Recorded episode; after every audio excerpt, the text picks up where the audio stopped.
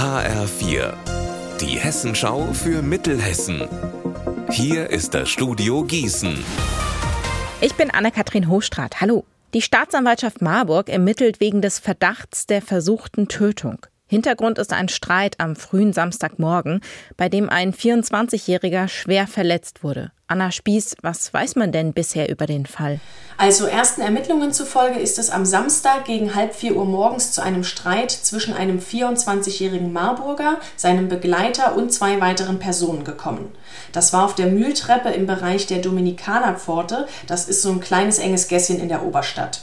Im Verlauf des Streits soll ein Unbekannter dann den 24-Jährigen mit einer Glasflasche geschlagen und ihn dadurch am Kopf verletzt haben. Der Verletzte ist dann ins Krankenhaus gekommen. Gegen ihn liegt aber auch ein Haftbefehl vor, deshalb sitzt er jetzt in der JVA. Jetzt sucht die Staatsanwaltschaft nach den zwei anderen Personen und dem unbekannten Mann. Der mutmaßliche Täter soll etwa 1,65 Meter groß und zwischen 18 und 20 Jahre alt sein. Er hatte eine schwarze Jacke und dunkle Hose an. Die Ermittler hoffen jetzt auf Zeugenhinweise. Nach der Arbeit den Abend im Museum ausklingen lassen. Das ist bald im Oberhessischen Museum in Gießen möglich. Ab April verschiebt das Museum die Öffnungszeiten nach hinten. Dann ist immer bis 18 Uhr geöffnet. Donnerstags sogar bis 19 Uhr. Aber das ist nicht das Einzige, worauf sich Besucher und Besucherinnen freuen können.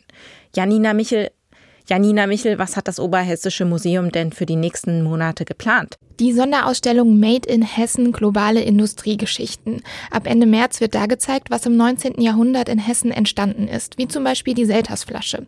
Außerdem gibt's weiterhin die beliebten Family und Kids Days, das Kunstkränzchen mit Kaffee und Kuchen und die Veranstaltung Kunst und Kaipi für Studierende zum Semesterstart.